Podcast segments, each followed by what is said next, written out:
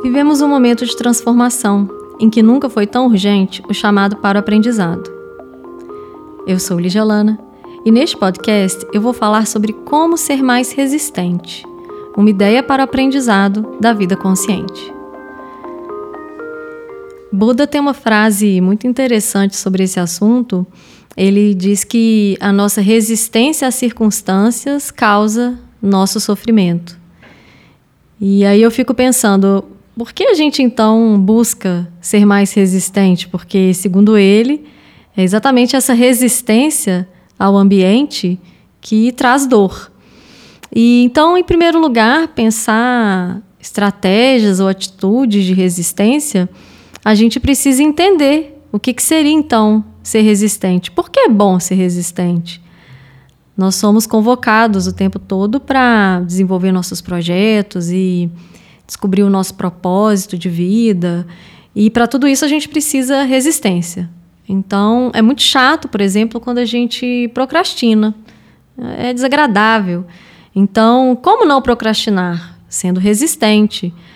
Como ser mais feliz? Desenvolvendo os nossos objetivos com racionalidade e alcançando os objetivos.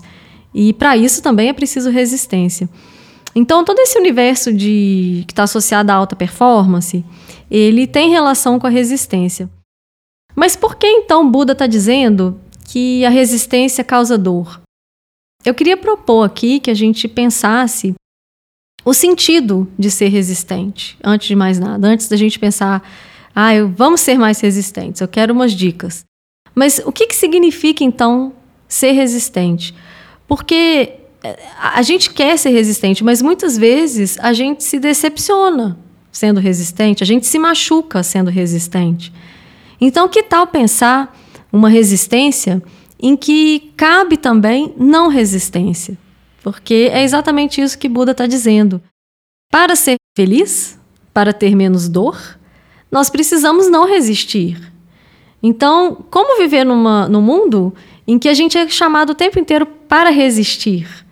Que tal se a gente conseguisse equilibrar esse que é um ensinamento antigo, um ensinamento ancestral da não resistência, com esse chamado importantíssimo atual para resistir? Que tal se a gente conseguisse pensar uma resistência que, diante das circunstâncias, não nos fizesse sofrer? É isso. É uma resistência num nível que, que não haveria dor, porque ela consegue, a gente consegue estar nas circunstâncias sem sofrer.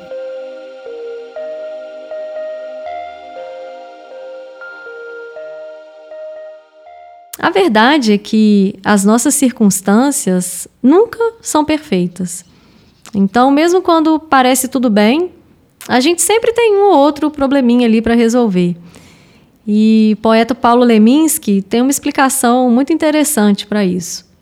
Ele diz que, no fundo, a gente gostaria que nossos problemas fossem resolvidos assim por um decreto, como se fosse possível marcar na agenda uma data e a partir daquele dia, então, a gente não sentisse mais nenhuma mágoa, não sentisse remorso, aquelas experiências desagradáveis a gente esquecesse.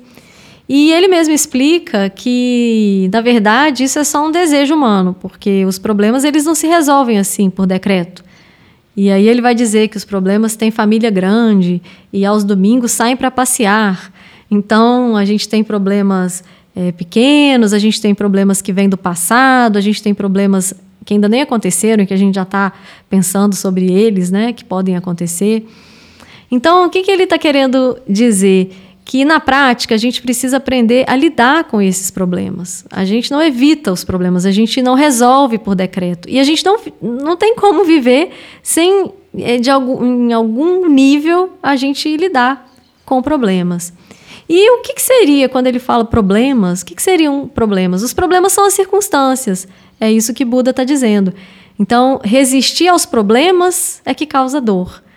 Quando a gente não aceita as circunstâncias, quando a gente não aceita que as nossas circunstâncias elas são naturalmente problemáticas. Então a gente precisa, na verdade, não resistir a essa que é uma condição da existência. E aí, na prática, para a gente conseguir equilibrar resistência e não resistência, porque é aí que está a chave de uma vida mais resistente, no bom sentido, é, a gente precisa encontrar maneiras de fazer esse equilíbrio. A, a, as atitudes que vão nos dar o caminho de uma vida mais resistente, elas vão equilibrar resistência e não resistência. Quer dizer, resistência e entrega. Saber até onde eu vou, até onde eu paro, quando continuar, quando, quando parar. Então, essa é a chave de uma vida mais resistente. Então, vou falar aqui sobre três atitudes que são, na verdade, muito simples e que você pode começar a fazer desde já para encontrar esse equilíbrio. Em primeiro lugar, é preciso agir e relaxar. Então, ser resistente é batalhar, é lutar, é olhar para os problemas e para as circunstâncias e, sim, por um lado, resistir, querer resolver, buscar, mas não o tempo todo. E aí a gente já entra num pouco do sentido do que Buda está dizendo quando é a resistência às circunstâncias que causa sofrimento. Então, eu preciso aprender que em algumas circunstâncias, em alguns momentos, eu preciso relaxar, eu preciso entregar. Então, aquele que tem resistência, que é firme, ele sabe relaxar entre as lutas. O resistente não é aquele que luta o tempo inteiro, que fica o tempo inteiro buscando. Ele sabe que os intervalos precisam ser usados para o relaxamento. E isso é uma arte. Relaxar não é alguma coisa que a gente aprende muito bem a fazer. Então, por isso que a gente tem hoje técnicas de meditação, de yoga, de musicoterapia, de tantas estratégias que existem para a gente conseguir relaxar, porque a verdade é que é isso, é um aprendizado, não é alguma coisa que, que a gente nasce sabendo fazer. Então, essa é a primeira atitude.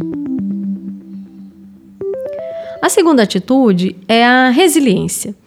Então, resiliência é um termo da física que vai caracterizar os materiais pela capacidade que eles têm de voltar ao seu formato original quando submetidos a um tipo de pressão. Então, por exemplo, o aço é mais resiliente que o ferro, porque o aço ele é moldado e sem se danificar e ele consegue então ter mais resistência. A resiliência, falando assim, trazendo ela para o campo humano, ela precisa ser pensada de acordo com cada pessoa, cada indivíduo. Assim como a gente vê lá os elementos químicos do ferro, os elementos químicos do aço e chega a uma conclusão sobre a condição de resiliência de cada um, cada um de nós vai ter também a sua composição única que vai indicar como ser mais resiliente, quer dizer, sofrer com as circunstâncias, lidar com as circunstâncias, é, ser pressionado pelas circunstâncias e ainda assim voltar de maneira é, mais, melhor possível, com menos danos possível, ao formato original. Então, essa descoberta dessa segunda atitude é uma descoberta de autoconhecimento. A gente precisa olhar para dentro para entender como a gente se torna mais resiliente porque é só passando também pelas circunstâncias é que a gente vai entender como a gente consegue superar os momentos de dificuldade. E por fim, a terceira atitude é não perder a ternura. Sem amor, a resistência se torna vazia, ela se torna violenta, ela se torna resistência pela pura resistência. E aí entra exatamente dentro do que Buda está dizendo. A resistência pura e simples às circunstâncias causa dor. Então, quando a gente coloca esse ingrediente, o amor, a gente consegue entender o que está por trás da nossa necessidade de resistir e ir em frente. Quer dizer, corações compassivos resistem melhor, porque eles conseguem ver que aquelas lutas, aqueles problemas, aquelas circunstâncias têm algo a mais do que só a luta pela luta, um fim em si mesmo. Então, eu estou passando por um problema, eu quero resolver só porque eu quero resolver. Então, colocar amor naquilo que a gente faz, nas nossas metas, no que a gente busca, vai trazer mais resistência, porque justamente nos torna mais compassivos para esses momentos da entrega. Antes de terminar, eu faço um resumo agora do que eu falei. Então a gente não pode fugir dos problemas. Viver é resolver problemas. E para resolver problemas, uma atitude de entrega pode trazer mais alegria e mais capacidade de lidar com esses desafios que são naturais da vida. Ninguém vive alheio às circunstâncias e as circunstâncias são naturalmente problemáticas. É isso que Buda diz quando ele explica que a resistência faz sofrer. As circunstâncias nunca serão totalmente agradáveis. Não aceitar isso é a causa do sofrimento. Existem três atitudes para resolver problemas entre esse equilíbrio de resistência e não resistência. A primeira atitude é agir e saber relaxar. A segunda atitude é ser resiliente da sua maneira. E a terceira atitude é nunca perder de vista a compaixão, não perder a ternura.